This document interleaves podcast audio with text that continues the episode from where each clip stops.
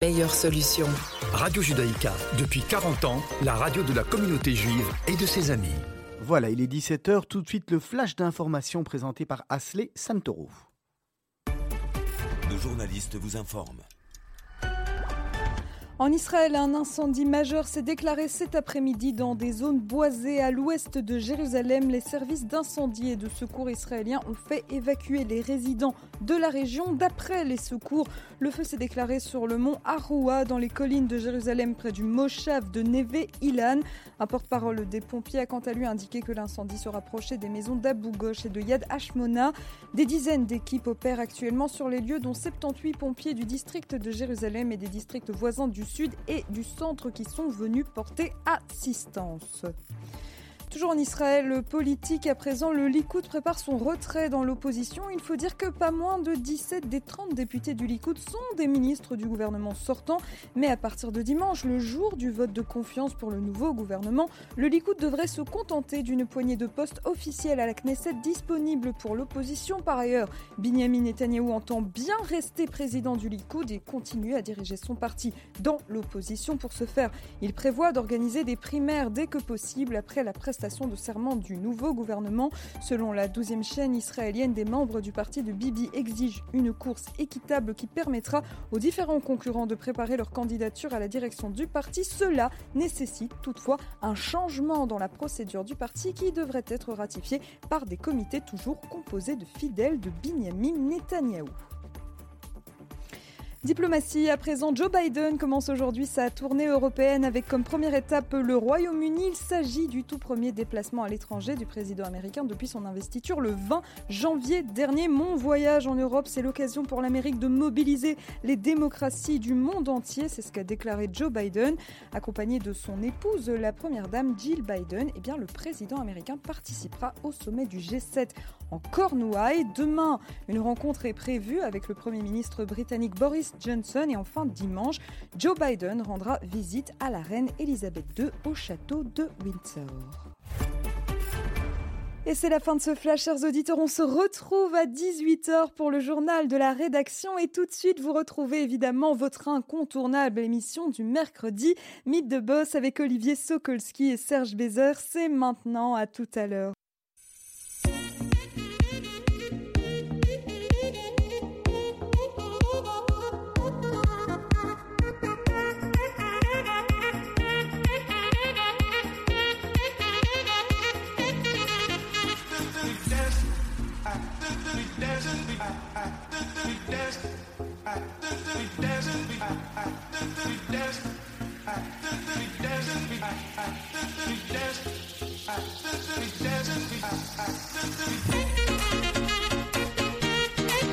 Voilà, rebonjour, ravi de vous retrouver pour Mythe de Boss, deuxième partie de l'émission. J'espère que vous allez bien. C'est le 90.2 www.radiojudaïka.be également sur notre site internet et puis si la magie de Facebook et d'Internet fonctionne, vous nous retrouvez également en direct live sur la page Facebook de la radio. J'espère que vous avez passé une belle semaine à tous et à toutes. Pour ma part, je suis accompagné comme chaque semaine de Serge Bézère. Bonjour Serge. Ah, bonjour Olivier. Ravi de vous retrouver. Mais ravi d'être là euh, en physique cette fois-ci. Voilà, exactement. Et puis notre invité du jour s'appelle Yvan Verhoekstraat. C'est le CEO de la société Medi Market. Bonjour Yvan. Bonjour. Merci beaucoup d'avoir accepté l'invitation de Radio Judaïka. Avec plaisir. CEO, ceci dit, CEO plus tout à fait. C'est ça. On, y reviendra. On va, on, va revenir parce qu'effectivement, là, il y a une page qui se tourne et euh, on va revenir d'ici euh, dessus d'ici quelques instants. On a l'habitude de, de, commencer un peu par, euh, par connaître le, le, parcours de notre invité. Et puis en, en préparant l'émission, on a vu que le vôtre était bien riche et bien dense.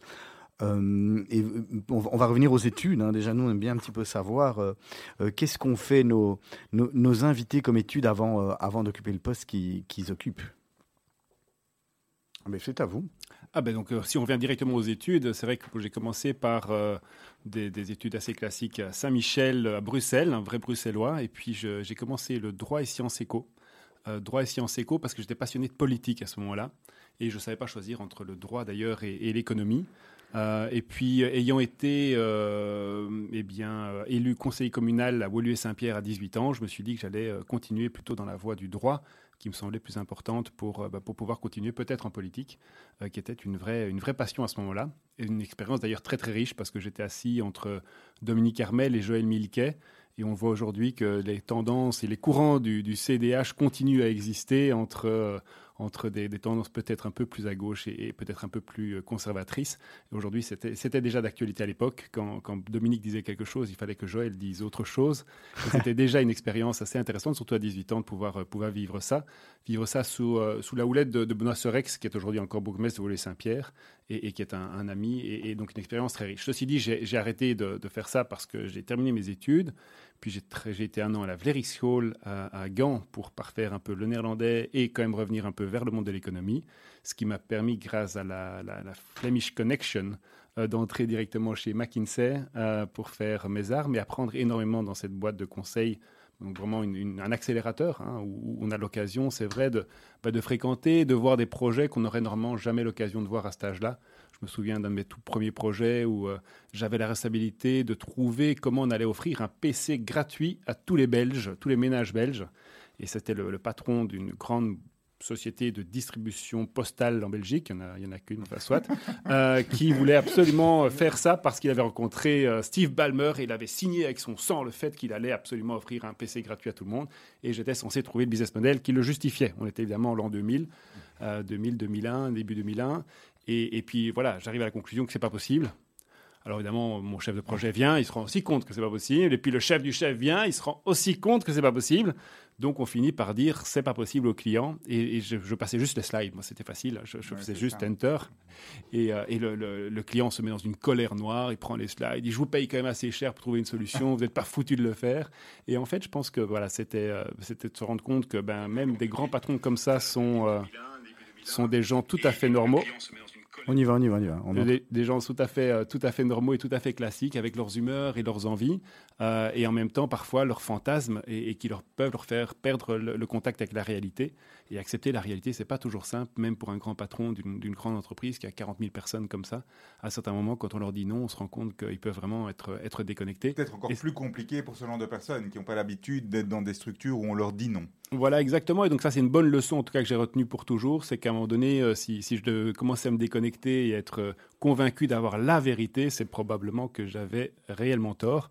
Et donc, euh, donc ça, c'est une bonne leçon. Et, et c'est vrai que McKinsey permet une exposition à ce genre d'expérience de manière très, très, très, très jeune. Ceci dit, je voulais pas rester chez McKinsey. Donc, le, le jour où j'ai été nommé chef de projet, j'ai remis ma démission. Euh, parce que je m'étais promis de ne pas me faire enfermer dans une cage dorée. Je pense que ça aussi, c'est quand même quelque chose qui est, important. Il y a beaucoup de gens qui finissent par un certain confort aussi hein, et à se, retrouver calés. Et puis à un moment donné, on s'est plus réorienté parce qu'on a des attentes, parce qu'on a un âge, parce qu'on a un profil. Et qu'est-ce qui vous euh, manquait à l'époque?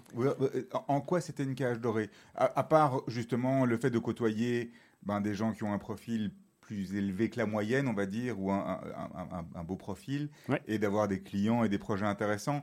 En dehors de ça, c'était la dimension conseil que vous, vouliez aller plus les mains dans le cambouis? Oui, clairement, clairement, moi j'avais envie de, de, faire moi-même et pas seulement dire aux autres comment ils devaient euh, faire les choses. Donc ça, je pense que c'est un élément euh, clé. Et, c'est vrai que si on le fait trop longtemps de donner des conseils aux autres, ben on monte, on monte, on monte. Et puis en fait, on n'est plus suffisamment jeune que pour pouvoir réellement mettre les mains dans le cambouis, ce qui est regrettable. Enfin, quoi qu'on n'est jamais trop vieux pour mettre les mains dans le cambouis.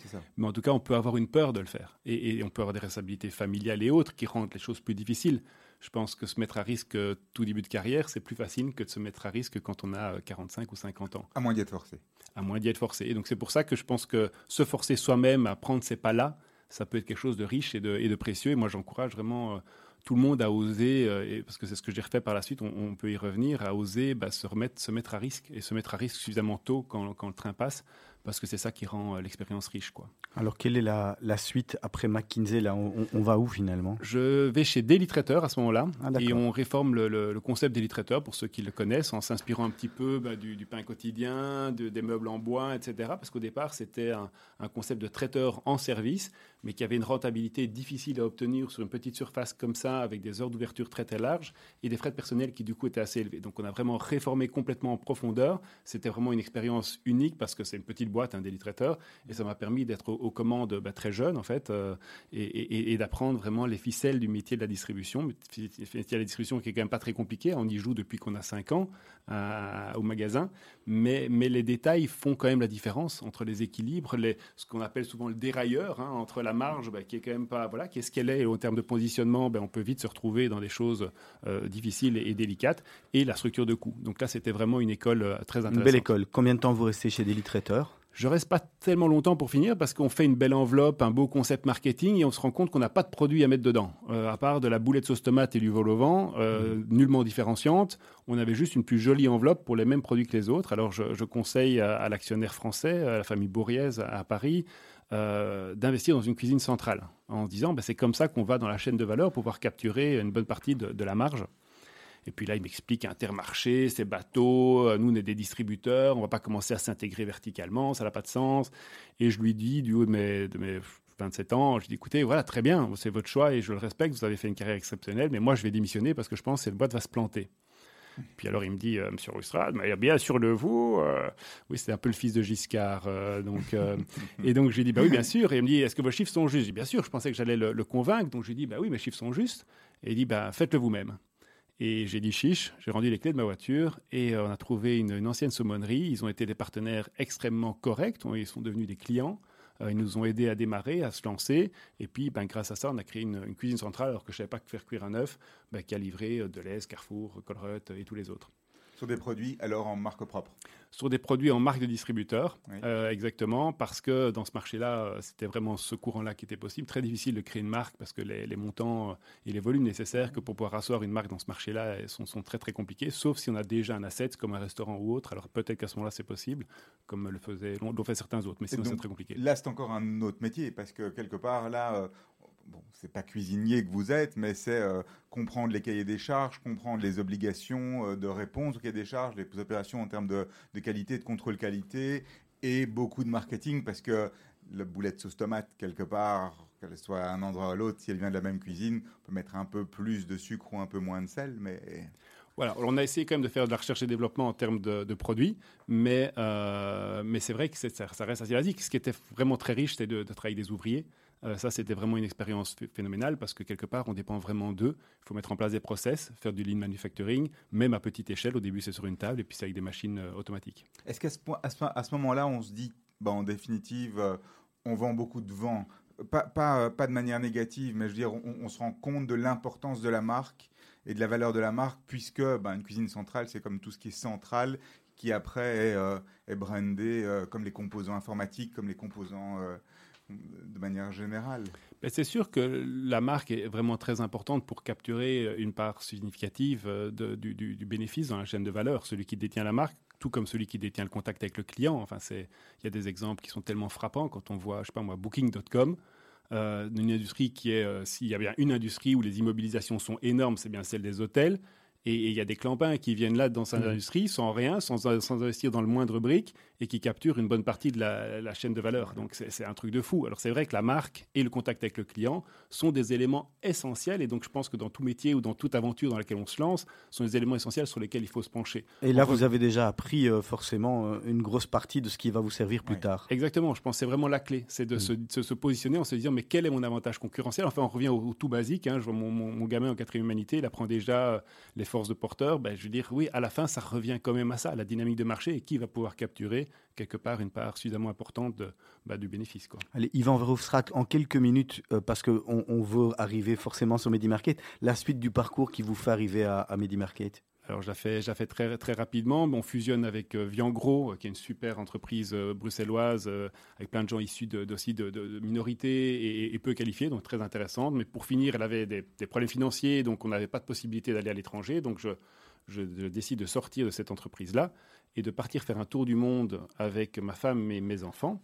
Une super chouette expérience, six mois un peu autour du monde. Donc, euh, en bateau Non, en avion. On a fait ça comme un parcours et puis euh, dans chaque pays, on, profitait un petit peu de, découvrir. Et en revenant de là, euh, bah, une page blanche de nouveau et, la volonté bah, de se réinventer. L'écriture du business plan de, de MediMarket et, et, le début de l'aventure.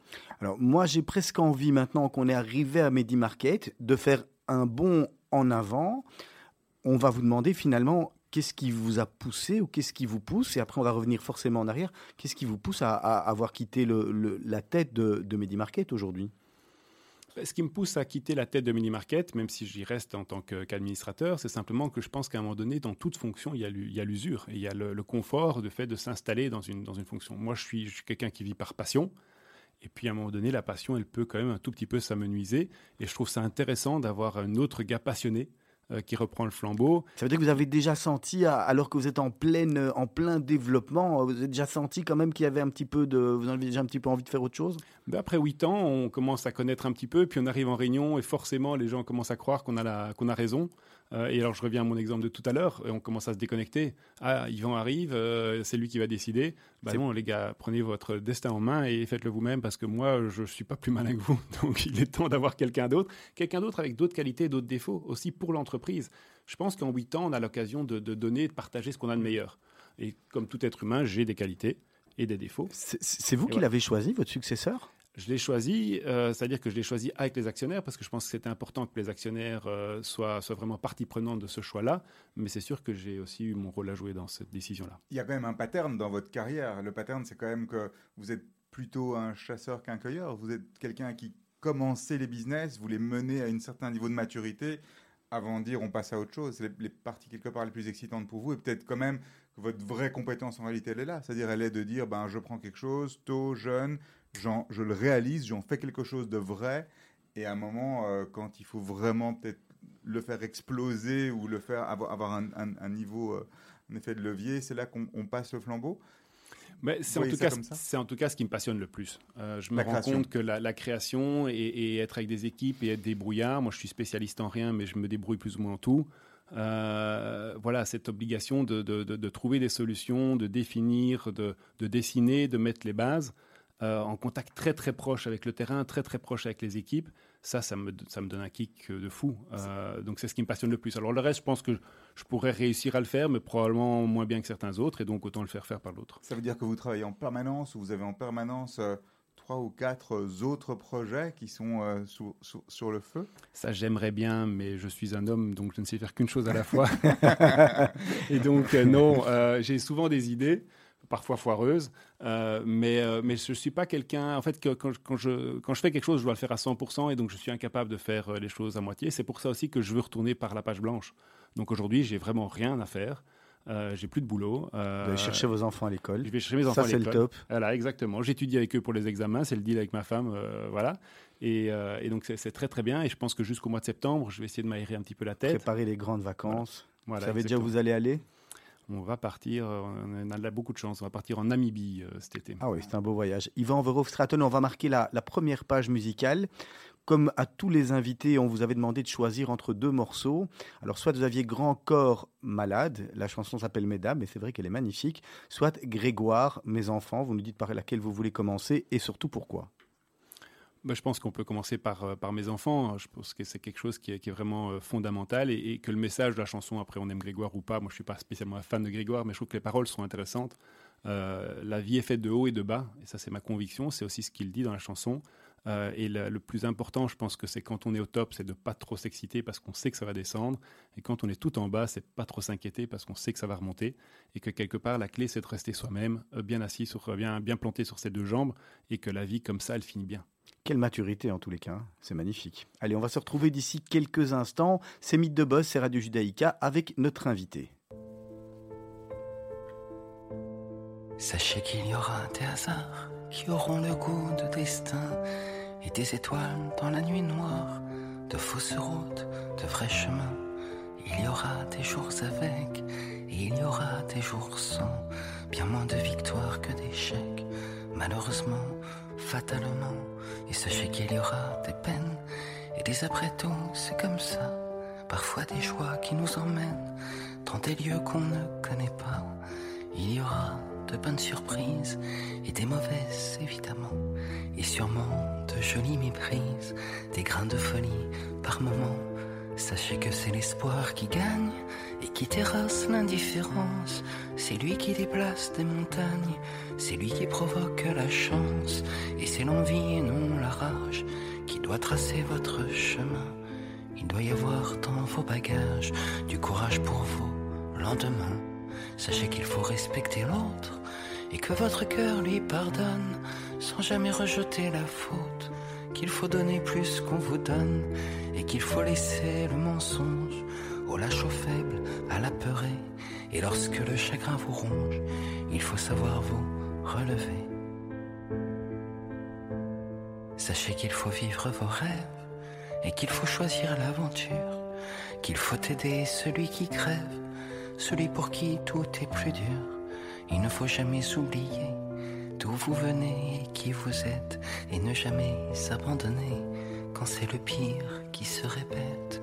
Sachez aussi qu'il ne faut pas succomber à leurs invectives. Il faut rester honnête et droit sans être de ceux qui les suivent. Et peu importe où vous allez, quels que soient vos choix, vos désirs, oui, peu importe qui vous aimez, tant qu'on ne vous fait pas souffrir. Sachez aussi, quoi qu'il advienne,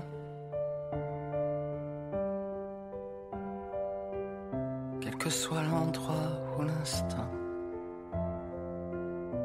c'est pour toujours que je vous aime et que je suis là, mes enfants.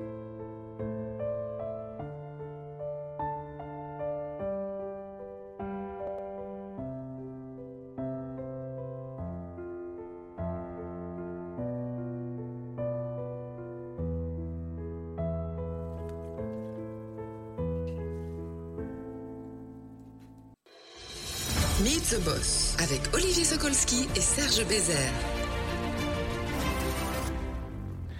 Voilà, c'est Mythe de Boss, c'est la deuxième partie de... Non, mais on est déjà à la troisième partie de Mythe de Boss. On va reprendre et on va rentrer dans le, dans le cœur du sujet, en tous les cas, avec notre invité Yvan Verhofstadt, le CEO de MediMarket. Alors MediMarket naît il y a une petite dizaine d'années, on va dire. Quelles sont les grandes particularités du concept à l'époque et, euh, où est-ce qu'on en est aujourd'hui par rapport à, ce concept original? On, est loin? Ou bien finalement ce qu'on avait défini à l'époque, ce que vous aviez défini à l'époque, c'est avéré euh, assez cohérent? On est, on est resté assez proche finalement de ce qu'on avait défini à l'époque, même si euh, c'est sûr qu'on apprend tous les jours, on essaie de s'améliorer tous les jours, mais fondamentalement on est assez proche du concept de départ. Concept de départ qui, qui était très novateur en Belgique, pas forcément ailleurs dans le monde. C'est pour ça qu'en revenant de mon tour du monde, je me suis dit en fin de compte, pourquoi est-ce que ça serait, pourquoi est-ce qu'il y aurait différents concepts de pharmacie partout dans le monde et, en Belgique uniquement une pharmacie très traditionnelle? Et donc partant de là, je me suis dit qu'il y avait quand même une opportunité d'essayer quelque chose. Il y avait déjà beaucoup de, beaucoup de parapharmacies en France hein, à l'époque. Hein. On n'en voyait pas en Belgique. Alors c'est vrai qu'on se posait la question, parce que moi j'allais régulièrement en France pour les affaires et je me disais, tiens, il n'y a pas de parapharmacie en Belgique finalement des parapharmacies et de très grandes pharmacies ouais, discount en France. Ouais, euh. Donc euh, moi, l'idée, je l'avais déjà euh, repérée dans les Cévennes où mes, mes beaux-parents ont une maison de, de, de, famille. Et les Cévennes, je ne sais pas si vous connaissez, mais il y a à peu près rien. Hein. C'est des cailloux et, et c'est très joli, mais voilà. Et puis un petit village avec 2000 personnes, une boulangerie, une, un bar tabac et une énorme pharmacie qui fait 20 millions d'euros de chiffre d'affaires. ah, donc on s'est dit, voilà. Il y a quelque que, chose à faire. Ouais, il y a quelque chose à faire. Ce concept-là était intéressant. Chaque fois qu'on était au bord de la piscine, ma femme avec, avec ses copines dans cette pharmacie, j'ai dit, mais qu'est-ce que tu fous là-bas? Donc j'ai fini par aller voir. Et puis on s'est pris au jeu avec des amis. On a commencé à compter les clients. On restait là pendant une heure sur le parking. Et là, je, je donne une astuce en première à, à votre radio. C'est il y a un numéro souvent de clients sur les tickets, donc ne passez pas des heures sur le parking pour faire un comptage. Allez une fois chercher un ticket le matin et une fois le soir, parce que nous, ça nous a coûté une semaine de vacances avant de s'en rendre compte. Le donc, Z, euh... hein, c'est ce qu'on appelle le Z en tous les cas. voilà. ça permet toujours d'apprendre. Mais donc voilà, donc on s'est on s'est beaucoup amusé avec ce concept-là, surtout que là, le monde de la pharmacie et, et, le monde du notariat étaient toujours ont toujours été deux euh, deux domaines qui m'ont énervé, euh, qui m'ont euh, voilà, c'est quelque part un, des, des, professions qui ont reçu un privilège ou parfois qui l'utilisent très très bien, et puis parfois qui restent qui sont un petit peu déconnectés justement de, des raisons pour lesquelles on aura donné ce privilège, cette, ce, ce monopole quelque part. Et, et, donc il me semblait qu'il y avait moyen de faire les choses différemment. Et donc le concept à la base, à l'origine, c'est quoi? Pour ceux qui ne connaissent pas les rares, qui pourraient ne pas encore connaître MediMarket ah, on est encore on est encore très jeune donc on n'est pas encore connu par tout le monde même si voilà notre notre score euh, augmente euh, c'est l'idée de faire des grandes pharmacies parapharmacies en, démocratisant le, prix des produits de santé euh, le constat sur lequel on était positionné euh, avant de faire avant de lancer le business c'est que 99% des pharmacies appliquent le prix euh, maximum légal autorisé sur les médicaments non remboursés et appliquent le prix recommandé par le fournisseur sur les produits qui ne sont pas des médicaments mais vendus en pharmacie. Et, parfois avec des marges en pourcentage qui sont très importantes. Mais du coup, ces produits qui sont des produits de qualité, ils en vendent très peu. Et donc, en marge nominale, ils se font quelque part une marge euh, limitée. Nous, notre, idée, c'est de se dire qu'il y avait moyen d'aller plus, plus de volume, avec des marges en pourcentage un peu plus réduites, mais des marges nominales qui sont plus intéressantes.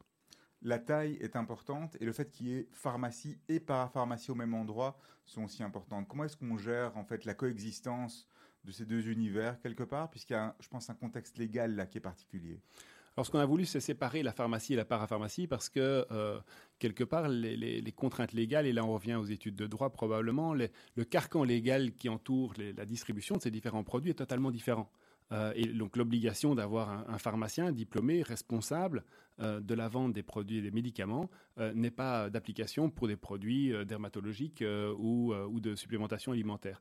Et même la formation du pharmacien n'est pas du tout axée sur, sur ces, ces sujets-là. On voit que des gens qui ont fait des études de naturopathie sont beaucoup plus qualifiés, ont dix fois plus d'heures de cours, mais vraiment dix fois plus d'heures de cours qu'un pharmacien sur ces sujets-là. Et donc, ils sont plus à même, un diététicien va être plus à même à donner des, des, conseils, un naturopathe va être plus à même à donner des conseils sur certains domaines que même le pharmacien. Et donc, on a pu augmenter le taux de, service et de, qualité de réponse tout en ayant quelque part un coût moins important parce qu'on n'était pas uniquement limité à des, pharmaciens et on pouvait euh, bah, travailler avec des gens passionnés. Et donc ça veut dire quelque part qu'aujourd'hui les pharmacies en Belgique, c'est des établissements qui, n'auraient plus tellement de raison d'être parce qu'on a la partie officine qui est là uniquement pour euh, donner les médicaments, il n'y a plus tellement de préparation magistrale par rapport à ce qui existe. Et sur tous les produits de parapharmacie, ben, en définitive, c'est pas les mieux. Non, je pense que le pharmacien est quand même quelqu'un qui a une, vision assez complète et, qui peut vraiment rester un conseiller. Moi, je crois pas au mono-concept. Je ne crois pas que MediMarket soit le meilleur concept pour tout le monde à tout moment. Mais je pense que les consommateurs aujourd'hui ne veulent pas un seul concept selon l'état d'esprit dans lequel ils vont être, selon le type de produit qu'ils vont rechercher, selon qu'ils soient malades ou qu'ils cherchent de la prévention. Ils vont fonctionner de manière totalement différente. Et, donc, le concept Mini Market est le concept qui répond le mieux à certains moments et à certains clients. Le pharmacien de quartier, pour certains sujets, certaines questions, va être la personne la plus à même à répondre à ces questions-là. Et je pense que la cohabitation de différents modèles, on le voit dans la grande distribution alimentaire, euh, euh, avant on était ou Deleuze ou GB ou Carrefour pour la vie. Aujourd'hui, les gens vont chez Colruyt, chez Aldi, euh, Proxy Deleuze euh, et échangent en fonction du besoin et du moment. Et je pense que ça, c'est normal. Au niveau du concept, je me rappelle très bien, moi, pour des raisons très personnelles, du euh, premier Market à Gossely qui avait ouvert. C'était, je me rappelle, l'ouverture du premier Market. C'était un espèce de grand entrepôt super aménagé. C'était plus mmh. joli qu'un entrepôt, mais c'était quand même un entrepôt. Aujourd'hui, on a quand même sur des, choses beaucoup plus léchées au niveau, de, au niveau du, euh, au niveau du, euh, du rendu. Euh, et on avait aussi cette dimension qui était, il faut de l'espace, de la surface. Alors qu'aujourd'hui, on a des Medimarket qui sont un peu plus petits, où on a aussi des pharmacies par Medimarket ou by Medimarket. Mmh. C'est ça fait partie des adaptations, des grandes adaptations? Oui, ça fait partie des adaptations, c'est-à-dire que bon, c'est sûr qu'on doit adapter euh, les choses aux, réalités économiques. Quand vous allez dans un, dans un centre commercial où vous payez 1000 euros du mètre carré euh, de surface, ben on cherche chaque mètre carré, à optimiser chaque mètre carré. Quand vous allez dans une surface, un Ban Winkle ou un Retail Park, où vous allez payer 100, euh, 120 euros du mètre carré, on peut être un peu plus généreux dans le confort de lecture, dans le confort de circulation et d'exposition de produits pour, euh, pour les clients. On est à combien d'établissements aujourd'hui? On a 56 parapharmacies en, Belgique et au Luxembourg. Et il y a 10 ans, quand on s'est rencontrés pour la première fois, vous me parliez, oui, on ouvre une première et après, on aimerait en ouvrir une chaque année. Où, euh, c'était, vous aviez des, des, des, objectifs au niveau de la croissance qui étaient bien en deçà de ce que vous avez fait aujourd'hui Oui, on hein. a progressivement augmenté nos objectifs. On a voulu d'abord en ouvrir 7, et puis on a dit 20 en 2020, et puis euh, on s'est retrouvé avec 50 en 2020. Euh, donc euh, oui, ça s'est accéléré un petit peu. La réponse du marché était très forte, et la concurrence a été très faible. Donc ça, c'est un, un, cocktail qui n'est pas mauvais, évidemment. Hum. Alors Vincent Verhofstadt, Yvan. Yvan, voilà. Il, fallait, hein, mais c'est fait exprès. En fait, en fait, c'est fait exprès. Mais déjà réussir à dire Verhofstadt, c'est pas évident, mais je, l'ai déjà fait quelques fois. il faut savoir que Olivier doit se tromper sur les noms. Non, c'est une obligation. En fait, c'est un, truc qu'on a. On, sait, on sait, on sait pas quand il va se tromper, mais on sait qu'il va. Pendant l'heure, en tous les cas, il y aura forcément une erreur, ou sur le nom, sur le prénom. C'est un grand, c'est un grand classique. J'avais envie un peu de parler des, marges hein, de, de, de parapharmacie qui, qui sont je pense, et vous allez nous le dire ou pas, qui sont importantes. Moi, je, pourquoi est-ce que en France, quand on va acheter de la, de la parapharmacie, de, avant que vous n'arriviez. Ah, je préfère ça. Avant, avant que vous n'arriviez, pour- pourquoi les, les- les prix étaient tellement différents en fait? Mais comme je vous le disais, si vous êtes une toute petite structure qui vendait deux pots de crème euh, tous les, euh, tous les trois mois, euh, quelque part, euh, il n'y a pas d'appel, il n'y a, pas de- y a pas de volonté de faire de la masse. Et à partir du moment où il n'y a pas de volonté de faire de la masse, et même j'irai plus loin, historiquement, il y a l'interdiction, cette chape de plomb qui, est mise, qui était mise par l'ordre des pharmaciens qui interdisait de dire que vous vendiez moins cher. Donc à partir du moment où vous ne dites pas aux clients que vous vendez moins cher, pourquoi est-ce que vous le feriez? C'est Renders hein, qui disait si vous ne pouvez pas faire savoir que vous faites un truc, ne le faites pas. Euh, bon, ça c'est peut-être à plus double tranchant en politique. Renders la boulangerie, c'est ça? Oui, exactement. Mais, euh, mais donc, non, je, crois que, je, crois que, je crois que là, il y, avait quand même dans, une, dans la structure de marché, à partir du moment où tout le monde appliquait les, les mêmes prix, qu'il y avait l'interdiction, quelque part, de l'ordre des pharmaciens de communiquer le fait qu'on était moins cher, il n'y avait pas de volume qui pouvait augmenter. Donc, pourquoi donner de la marge ou du pourcent de marge au client alors qu'il n'était même pas au courant qu'il faisait une bonne affaire et que donc il avait intérêt à venir chez vous? Aujourd'hui, vous êtes, vous êtes flat par rapport aux, aux prix qui sont pratiqués en France? Vous êtes plus cher, vous êtes moins cher? Alors, ça- Je parle des grosses parapharmacies qu'on trouve à Paris. Tout à fait, les pharmacies par rapport Ouais. aux pharmacies discount qu'on peut trouver à- à- en France. Alors ça dépend des produits. Sur certains produits de marque française, euh, on, on va avoir difficile à, à les matcher complètement et on s'en rapproche très Et, fort. mais et finalement, pourquoi il y, a une, il y a une différence de prix? Elle, est- elle est due à quoi? Parce que quand on parle même des supermarchés de manière générale, on voit que beaucoup de nos compatriotes vont acheter de l'eau ou du papier toilette euh, à la frontière française. Ça veut dire d'où vient, d'où provient ce coût plus élevé euh, finalement de devoir vendre plus élevé en Belgique? Alors, je pense qu'il y a plusieurs, euh, plusieurs thématiques là-dedans. Je crois qu'il y a des, des questions fiscales et on sait aussi que, par exemple, en France, il y a eu des différences sur l'homéopathie qui a été très longtemps euh, remboursée et, et qui avait des- une approche complètement différente. Pour le reste, c'est des histoires de marché ou d'histoires d'évolution. Euh, certains, certains groupes de dermocosmétiques ont commencé par la société française, puis ont créé une filiale sur laquelle le groupe se prenait déjà 10%, et puis il exigeait de la part de la filiale d'avoir la même marge qu'en qu'en France. Maintenant, tout ça est en train de partir à volo. Je veux dire, aujourd'hui, on est dans le monde d'Internet. Monde d'Internet, vous commandez sur un site français ou un site belge, ça revient exactement au même. Donc, on est obligé d'avoir un channeling de prix sur ceux qui se battent sur le prix très fort. Donc, il y a des produits sur lesquels on va être mieux placé, euh, moins cher, puis il y en a d'autres sur lesquels on va être plus cher. Mais globalement, notre objectif, c'est qu'il n'y ait pas de raison d'aller en France. hein. Ça, c'est fini. La, la, euh, la logique et la raison principale aujourd'hui pour venir chez Medimarket, ça reste le prix. C'est le prix, le driver? Bah, je crois que c'est le, le- le prix, évidemment, la raison première pour laquelle les gens nous découvrent. Et puis, je pense que le choix est quand même un élément. En tout cas, on y investit énormément d'argent. Je veux dire, aujourd'hui, on a 33 millions d'euros de stock dans nos magasins. Euh, donc, si on ne, on ne voulait pas offrir ce choix-là, euh, et, et c'est souvent une difficulté aussi qu'ont rencontré certains petits pharmaciens, bah, d'offrir quelque part des gammes complètes avec des profondeurs de, de présence de produits qui, qui- qui sont suffisantes, bah, c'est sûr que c'est un élément dans lequel on investit très très fort. Le choix, c'est vraiment un, un élément euh, important. Et- Et enfin, et enfin le conseil, en ayant euh, des... ça, ça va être un gage. hein. Un deuxième gage aujourd'hui. deuxième Olivier. gage. Il il a- tout à fait aujourd'hui. Il, il aligne, il aligne. Non, mais on, est perturbé avec les caméras en plus. hein. Bon voilà, on continue. Pas de problème, pas de problème. Mais donc, le, oui, voilà, le choix, je pense, est, est le deuxième critère par lequel les gens ben, se rendent compte qu'il y a, il y a de la possibilité. Et surtout, dans le, dans le choix, c'est deux éléments, le choix. Dans notre concept, ce qu'on a voulu et ce dont on se rend compte, c'est que les gens veulent pouvoir euh, fureter par eux-mêmes et découvrir les gammes de produits par eux-mêmes. Et, c'était assez, ma- assez marrant parce que quand je préparais mon business plan, j'avais été, je m'étais introduit dans une, euh, formation pour les pharmaciens où on les aidait à la vente. Et euh, le formateur expliquait, oui, c'est comme euh, le, cordonnier, il faut mettre deux boîtes sur le comptoir et le client, il va toujours en choisir au moins une des deux. Mais c'est horrible parce qu'en fait, le, feedback qu'on recevait de nos focus group euh, clients de l'autre côté ou patients de l'autre côté, c'est de dire, moi, j'ose rien demander au pharmacien parce que sinon, il me met deux boîtes sur le, comptoir et je me sens obligé d'en acheter une et j'irai plus jamais. Et donc, en fait, c'est quelque part, euh, on se rend compte que le fait que ça soit en libre service chez nous, je le dis de nouveau, ça correspond à un besoin et à une envie de certaines personnes à certains moments. Alors, il y en a d'autres qui vont vouloir avoir les deux boîtes sur le comptoir et qu'on les pousse quelque part dans une direction bien précise. Mais il y en a, beaucoup qui veulent poser une question. S'ils veulent pas, ils remettent. Et ils sont pas gênés de remettre le produit dans le rayon. Et s'ils veulent le prendre, ben, ils, ils partent avec. Mais il n'y a pas d'obligation, en tout cas. Quelque part, votre arrivée sur le marché a aussi bousculé un petit peu cette industrie pharmaceutique belge, parce que je suppose qu'au début, on ne vous a pas vu d'un super bon œil, qu'aujourd'hui, vous êtes devenu une certaine référence dans certains cas et pour, euh, pour certaines personnes, certaines, certaines entreprises, euh, mais que vous avez aussi influencé justement, même jusqu'à l'architecture et à la, à la disposition, à la manière de travailler dans les pharmacies. Vous, vous êtes perçu comment pour ça aujourd'hui? Bah, ça, a été, ça a été très compliqué au début et en même temps, le fait que ça a été très compliqué a été une chance pour nous parce que cette révolte de certains pharmaciens, le premier jour à Gosli, moi je me souviens, je regardais par le petit écran de contrôle un pharmacien qui arrive et qui balance toutes nos TG par terre parce qu'on on était le grand Satan qui, qui, qui venait euh, Ouais, ils euh, perturber. euh, Ils pensaient que le métier était bloqué et que pour eux, en fait. Voilà, exactement. Et donc là, il y a vraiment une réaction très, très épidermique, de peur, qu'on qu'on peut respecter et comprendre, mais en même temps qui était, voilà, qui était pas rationnelle. On a dû beaucoup se battre. On a quand même eu 12 procès hein, qu'on a dû, euh, qu'on qu'on a dû, euh, auxquels on a dû faire face. alors Ça vous a pas découragé, ça?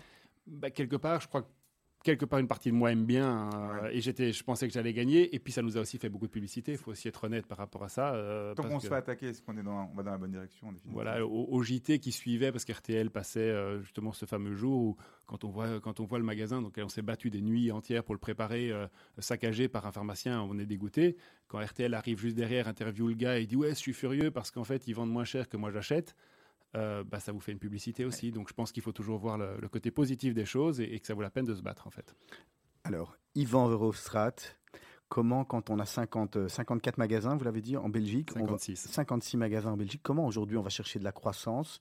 Est-ce qu'il y a encore à faire en Belgique où la place, vous, vous avez tout occupé Ou est-ce que vous allez chercher de, de la croissance euh, à l'extérieur?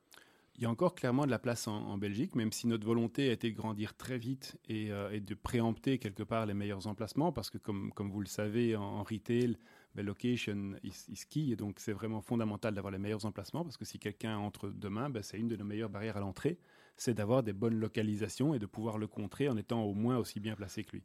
Donc c'est sûr qu'on a essayé de prendre les meilleurs points. Ceci étant, il en reste encore beaucoup qu'on pourrait prendre en Belgique et puis on pourrait faire évoluer le concept, faire évoluer quelque part et utiliser les assets que l'on a. On a un entrepôt de, de 10 000 mètres carrés. euh, On pourrait rajouter des produits qui ne sont pas encore là, euh, dé- pourrait développer, la- je dis l'animal, enfin, on pourrait dé- développer Tout plein de choses Tout à fait, il y, a, il y a pas mal de choses qu'on pourrait encore, encore faire et on pourrait utiliser nos outils pour faire d'autres d'autres choses. Maintenant, on a besoin aussi de consolider un peu en Belgique, parce que quand on grandit Ouais. aussi vite, il faut, euh, il faut être sûr que les fondations vont être suffisamment solides et donc là, il faut mettre un peu de béton dans, le- dans la base. Je, reviens 30 secondes sur la dimension prix. Et euh, vous, n'avez jamais eu peur d'une guerre des prix? Parce que quelque part, quand on ouvre la boîte de Pandore, dans un marché comme ça qui est régulé ou hyper régulé, on se dit, ben, allons-y, on y- allons-y, baissons les prix. Qu'est-ce qui empêche le voisin d'aller faire la même chose et d'aller un petit peu moins et un petit peu moins? C'est ce, ce que tout le monde, enfin, c'est la théorie économique ou financière qui empêche certaines personnes de bouger en tout cas. Mais je pense que quand vous avez quelqu'un qui est price leader ou qui se, qui se revendique comme tel, il a un rôle clé à jouer. Alors, ce qui est compliqué, c'est qu'évidemment, on peut jamais parler de ça avec qui que ce soit, mais je pense que c'est fondamental que le price leader ne rentre pas dans cette dynamique-là. Donc, il va setter un prix, nous, on va définir un prix, puis si quelqu'un va en dessous, on va rester à notre prix, euh, parce qu'on est convaincu que notre structure de coût, et donc la sienne aussi, ne devrait normalement pas lui permettre d'aller en dessous de ce prix-là. Euh, et après, la clé, c'est de continuer à faire évoluer sa structure de coût pour continuer à pouvoir être le moins cher et, devoir vivre avec moins de marge que, d'autres. Mais, fondamentalement, c'est justement si on, fait un coût assez rapide et puis qu'on reste à ce niveau-là, logiquement, on, met la base du marché et on ne va pas par petit sens euh, indéfiniment avec un duo de, de, de valse diminuer les prix dans une, dans une tornade infernale parce que ça n'aurait pas de sens. On est là pour gagner de l'argent aussi, je veux dire. Hmm, C'est intéressant ce que vous dites parce que le, le price leader en Belgique, il y a un price leader dans presque toutes les catégories en Belgique qui s'appelle Colruyt, Ouais. euh, qui a annoncé récemment aussi rentrer sur le marché de la parapharmacie, Ah ben voilà, a ma question d'après. qui a également une position euh, sur le marché internet de la pharmacie et parapharmacie via un Le site pharma. web connu.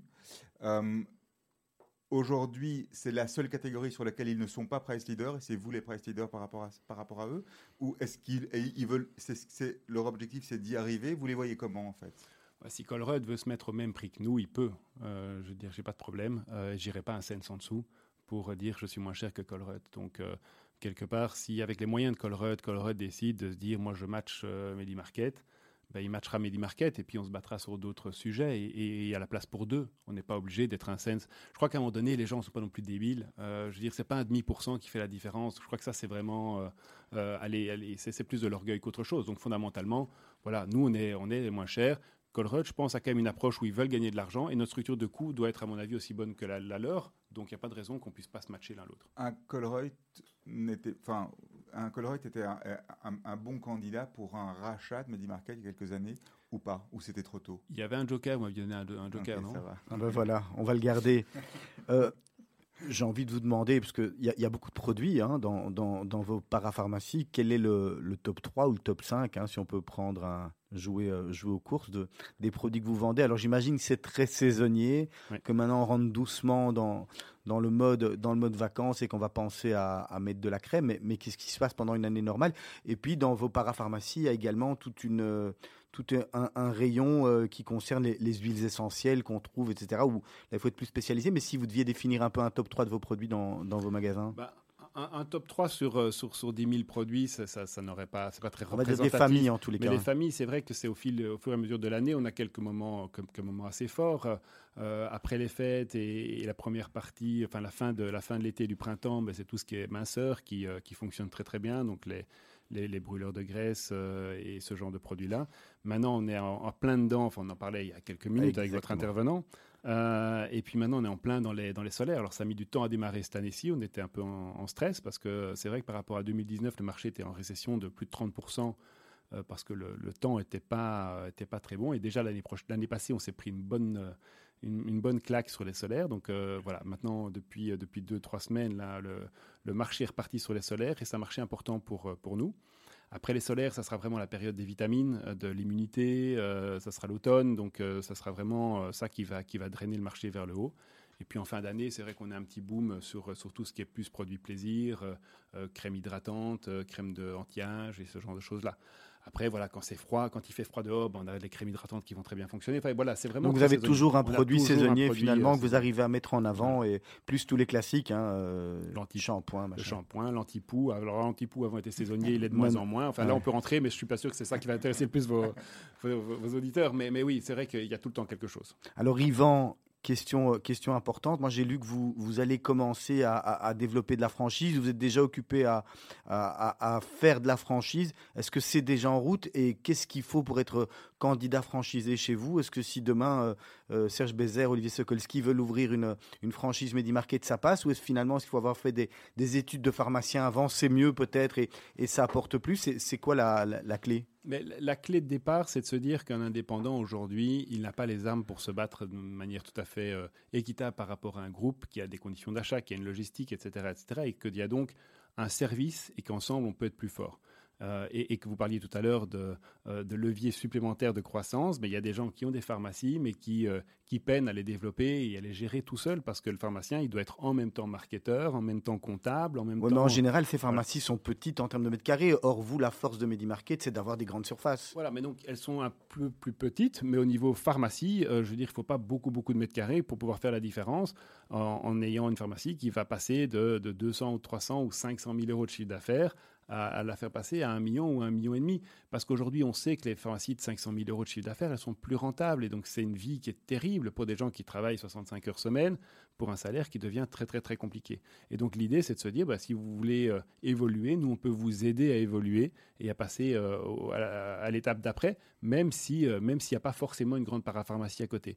Nos modèles vivent mieux ensemble, mais la parapharmacie peut vivre sans pharmacie et la pharmacie peut vivre sans parapharmacie dans Mais- notre modèle. Mais là, ce sont vous adresser, alors, si je comprends bien, uniquement aux pharmaciens. Donc, je reviens à l'exemple, Serge Bézère, Olivier Sokolski veulent ouvrir une, une parapharmacie, vont voir Medimarket. Qu'est-ce qui se passe? On, on dit non parce que c'est, on préfère finalement avoir des pharmacies à développer plutôt que des, des indépendants qui arrivent sur un concept. Oui, euh, je- je- enfin, on, on va vous dire, si vous voulez avoir une pharmacie, il va falloir que vous ayez un pharmacien. Ouais, mais on Euh, peut faire ça- que de la parapharmacie? Que la parapharmacie, aujourd'hui, on ne la franchise pas. On ne franchise pas la partie parapharmacie, on franchise la partie pharmacie. Euh, demain, peut-être que ça évoluera, mais en tout cas, pour l'instant, on ne franchise pas la partie parapharmacie. Maintenant, si quelqu'un vient et dit, voilà, moi, euh, mon épouse ou ma cousine euh, est pharmacienne, elle adore le comptoir, mais par contre, c'est pas une gestionnaire, et moi, je suis un gestionnaire, et je veux gérer les équipes, la décharger, etc., etc., etc., etc., pourquoi pas? Je veux dire, fondamentalement, on n'est pas, pas bloqué par rapport à ça. On reste dans des modèles qui sont similaires à ceux de Deleuze avec le proxy Deleuze quelque part, où les épiciers Voilà. se sont regroupés dans des centrales d'achat.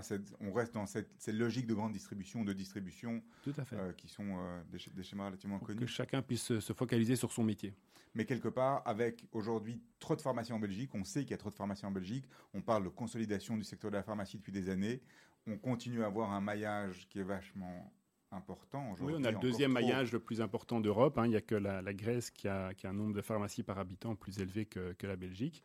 Donc on, reste avec, alors même si c'est en légère diminution et, et que ça peut peut-être faire peur à certains, on a encore beaucoup, beaucoup de chemin pour arriver à, une moyenne européenne. Donc une consolidation normale, presque naturelle vers ce type de, ce type de franchise ben, C'est sûr que moi, je pense que si j'étais pharmacien indépendant, euh, je réfléchirais à comment est-ce que je peux euh, augmenter, le chiffre. augmenter le chiffre et peut-être fusionner et avoir une vie plus agréable. On voit que les médecins l'ont fait dans les maisons médicales. On voit que enfin, aujourd'hui, on n'est plus dans un monde où on vit seul, on est dans un monde de réseau, on est dans un monde où on peut avoir une meilleure qualité de vie et un meilleur service à la patientèle. Si vous avez trois comptoirs, absorber une file quand il y a un pic, c'est beaucoup plus facile que quand vous êtes tout seul et qu'il y a une personne qui a besoin de conseils pendant plus longtemps et qui va bloquer le, seul et unique comptoir. Donc je pense que fusionner. Maintenant, ce n'est pas dans la culture des pharmaciens de fusionner. Mais, mais moi, ça serait un conseil que je leur donne. Fusionner parce que ça va vous donner des économies d'échelle et ça va vous, vous permettre d'avoir une vie plus agréable. Donc euh, je crois que ça a tout à fait du sens. Maintenant, voilà, ça veut dire ne plus être seul patron chez soi et il y a beaucoup de gens qui ont parfois du mal avec ça. Est-ce qu'il y a des, euh, grands concurrents que vous avez vus à l'étranger qui sont intéressés par le marché belge on a en tête des Boots et des choses comme ça qui sont euh, un peu des. Euh, alors, il y a pas mal de concurrents qui sont intéressés par le marché belge, mais qui s'y sont un petit peu cassés les dents parce que, parce que le marché, déjà, il est compliqué avec nos, deux langues euh, ou trois langues. et, toutes les inscriptions doivent être dans les deux langues. Notre voilà, barrière à l'entrée, en fait. En notre meilleure barrière à l'entrée en Belgique. Et, et pour le reste, ça reste un marché qui est relativement petit pour cette, enfin, pour cette complexité-là. Donc, je crois qu'il y a d'autres marchés qui sont plus intéressants que le marché strictement belge. En plus, la législation belge est quand même assez compliquée. Il faut savoir vivre avec avec les arcanes de, politique belge. Yvan Verhofstadt, deux mots, euh, on en sort et on en est tous ravis, mais quand même, euh, ça a dû être une période importante pour, euh, pour MediMarket aussi, sur cette période Covid qui est en train de, de se terminer. Comment, comment vous l'avez vécu vous, nous, nous, on était fous, vous étiez dans les, dans les seuls magasins ouverts où on pouvait encore aller on se disait pendant que les autres étaient fermés, mais, mais comment ça s'est passé concrètement chez vous? Alors, c'est pas tout à fait vrai, parce que le premier confinement, on a dû fermer nos parapharmacies. Et les parapharmacies, chez nous, c'est plus de 70% du chiffre d'affaires. Donc, euh, pendant les deux premiers mois du, plus long confinement, euh, nos, magasins ont été fermés du jour au lendemain. Et donc, comme, comme d'autres euh, magasins de textiles et autres, on a subi la crise de plein fouet. Il a fallu mettre tout le monde en, chômage Corona. Il a fallu se réorganiser, se réinventer. Euh, et puis avec les, frais centraux qui, restent en partie, euh, et les frais fixes qui restent en partie d'application. Donc ça a été une claque pour nous. Euh, surtout que, voilà, si, je ne vais pas rentrer dans la technicité du retail, mais le retail travaille aussi sur ses besoins à fond de roulement, c'est-à-dire sur ses créances fournisseurs. à partir du moment où vous fermez votre magasin pendant deux mois, et il y a vos créances fournisseurs qui fondent et donc votre besoin en fonds de roulement ah explose dans, le, dans, le, retail. Et donc ça, c'est vraiment purement mathématique, mais c'est compliqué. Donc c'est compliqué à gérer. Ça a été quand même une, année difficile pour nous. Après le deuxième confinement, c'est vrai que nos magasins ont pu rester euh, ouverts, mais dans un shopping où il y avait personne, la lumière était éteinte et le chauffage aussi. Et du coup, on était quand même malgré tout obligé de payer le loyer. Donc finalement, encore même, voilà. c'est peut-être des fois même mieux de fermer que de rester ouvert. voilà, on avait 30% des clients euh, qui nous restaient et, l'ensemble des frais fixes et les, amplitudes horaires qui restaient. Donc c'était pas aussi simple. Alors il y a d'autres magasins qui ont très bien fonctionné, mais certains. Et, et, Internet, du coup, a, a, contrebalancé un petit peu cette perte de chiffre d'affaires dans les magasins? Alors Internet a contrebalancé en partie, mais, euh, mais Internet a explosé parce que Internet représentait 3% euh, de notre chiffre d'affaires donc quand vous le triplez, euh, c'est très intéressant, mais il faut, savoir suivre derrière. Il faut savoir suivre derrière, surtout qu'en plus, on a eu des problèmes d'approche, parce que si on se reporte au, premier confinement, je ne sais pas si vous vous rappelez, mais c'était euh, la bérésina sur le gel hydroalcoolique. Ah oui. donc, on nous a promis beaucoup de produits qui ne sont jamais arrivés. Du coup, on a eu un embouteillage de, commandes non complétées, euh, ce qui fait qu'elles ont complètement encombré, tout comme chez nos concurrents, les, étagères de, de notre staff de préparation.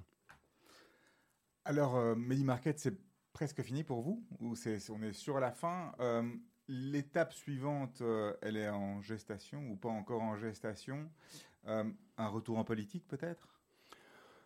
Ça fait partie des, choses auxquelles je réfléchis, parce que c'est vrai que ça fait partie des, des passions que j'ai. maintenant, la politique en Belgique, c'est quand même vraiment, vraiment, vraiment compliqué. Et surtout, avoir de l'impact. Euh, et, et c'est pas facile de, se dire, de, de, penser qu'on peut avoir de l'impact en politique. Mais quelque part, quelques, années, quelques années après, maintenant, quand on a 18 ans et qu'on a plein d'idéaux et quand on en a une grosse quarantaine. 45. Voilà, une quarantaine. encore un gamin, hein, Serge. Hein. oui, encore un gamin.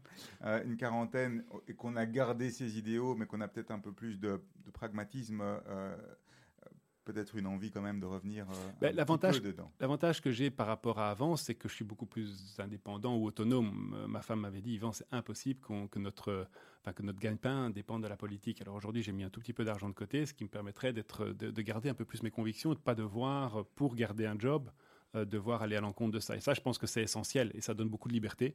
Et du coup, ça pourrait me donner plus envie d'avoir au moins cette liberté de parole, euh, la liberté de dire zut. Quoi.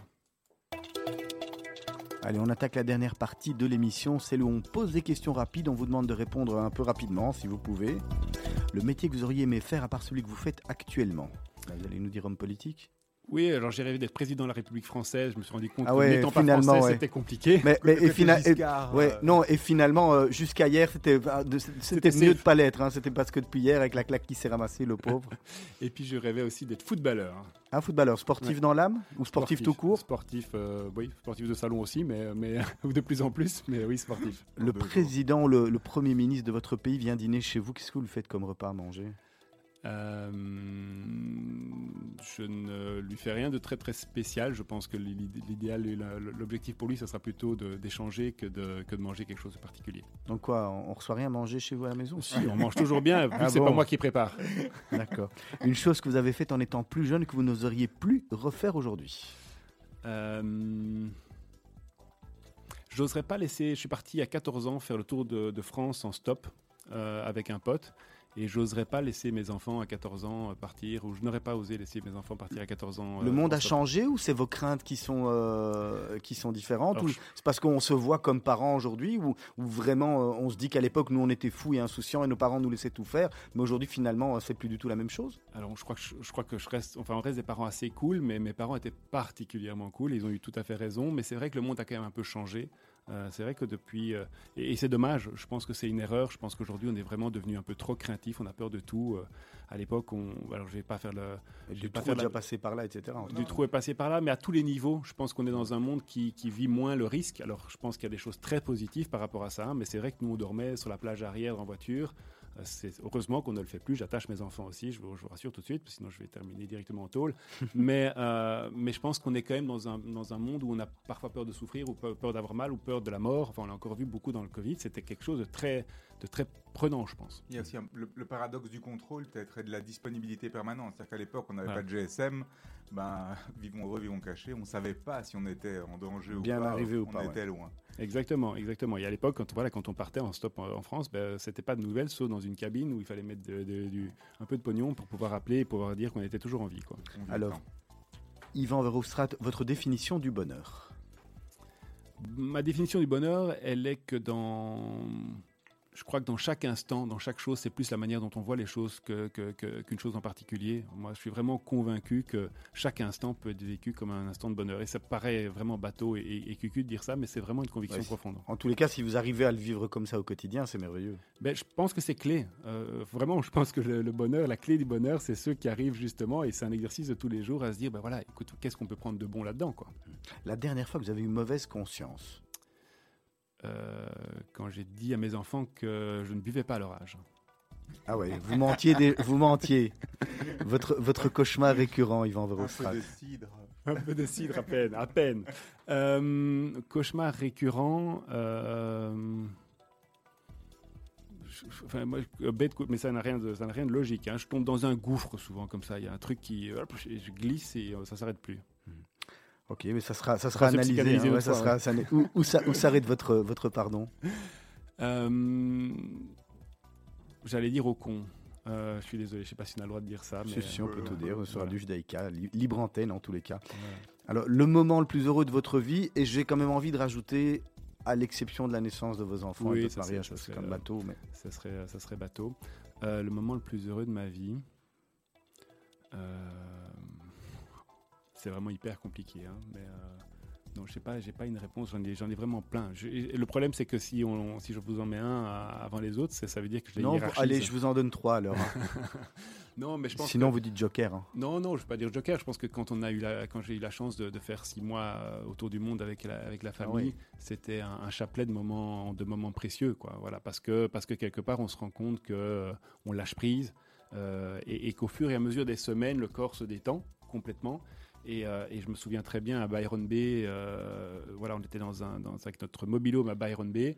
Et le soir, euh, tout, le- tout s'arrête à Byron Bay. Et il y a, tout le monde va à la plage. Il y a un gars qui joue de la guitare.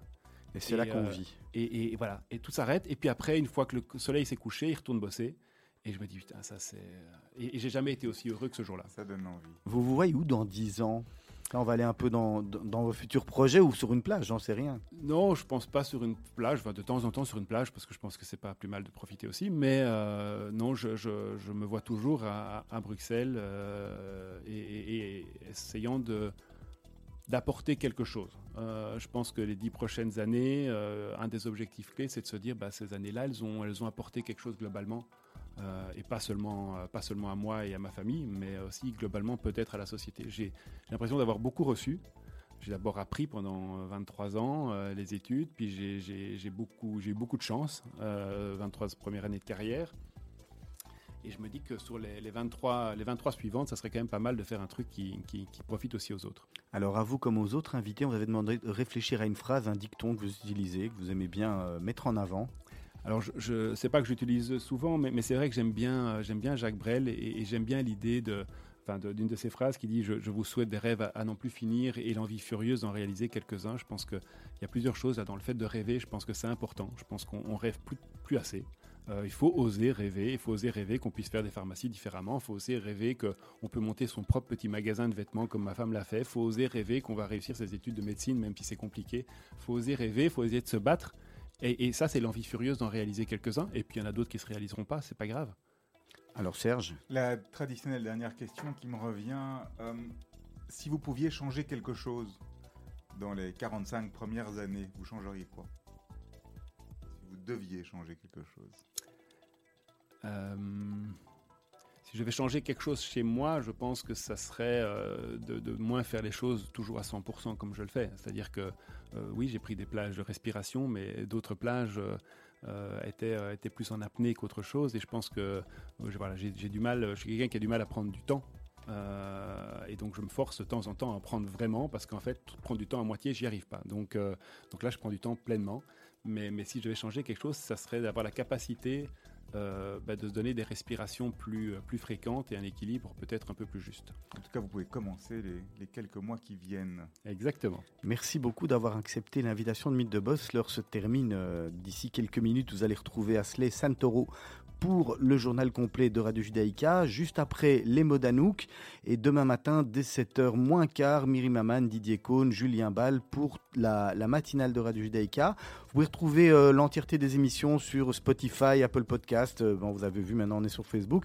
Merci, c'était sympa de vous avoir. On vous souhaite bonne, bonne continuation dans vos nouveaux projets. Vous viendrez nous expliquer le nouveau projet euh, quand Nous il en- aura commencé. On Hein. vous donne rendez-vous dans 10 ans alors. Bah, ou, ou sur la place des grands Avant- hommes alors. Alors exactement. Et- Bay. Et, et- et on va se quitter avec euh, Grand Corps Malade, euh, mesdames. C'est une parfait. ode, une, ode, une ode aux femmes. Ça, ça c'est obligatoire. ça.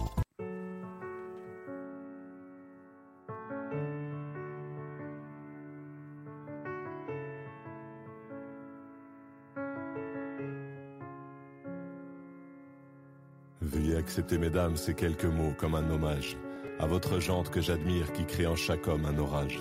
Au cinéma ou dans la vie, vous êtes les plus beaux personnages. Et sans le vouloir, vous tenez nos cœurs et nos pensées en otage. Veuillez accepter, mesdames, cette déclaration comme une tentative honnête de réparation. Face au profond machisme de nos coutumes, de nos cultures, dans le grand livre des humains, place au chapitre de la rupture. Vous êtes infiniment plus subtile, plus élégante et plus classe que la jante masculine qui parle fort prend toute la place. Et si j'apprécie des deux yeux quand tu balances ton corps, j'applaudis aussi des deux mains quand tu balances ton porc. Derrière chaque homme important se cache une femme qui l'inspire. Derrière chaque grand être humain précède une mère qui respire. La femme est l'avenir de l'homme, écrivait le poète. Eh bien l'avenir s'est installé, et depuis belle lurette. Vous êtes nos muses, nos influences, notre motivation et nos vices. Vous êtes Simone Veil, Marie Curie, Rosa Parks, Angela Davis. Vous êtes nos mères, vous êtes nos sœurs, vous êtes caissières, vous êtes docteurs. Vous êtes nos filles et puis nos femmes, nous on vacille pour votre flamme. Comment ne pas être en admiration et sans commune mesure? Pour celles qui portent et fabriquent pendant neuf mois notre futur. Pour celles qui cumulent plusieurs emplois et ce sans sourciller. Celui qu'elles ont dans la journée est le plus grand, mère au foyer. Veuillez accepter, mesdames, cette réelle admiration de votre force, votre courage et votre détermination. Veuillez accepter, mesdames, mon aimable faiblesse face à votre fragilité, votre empathie, votre tendresse. Veuillez accepter, mesdames, cette petite intro, car l'avenir appartient à celles qu'on aime trop. Et Pour ne pas être taxé de premier degré d'anthologie, veuillez accepter, mesdames, cette délicate démagogie.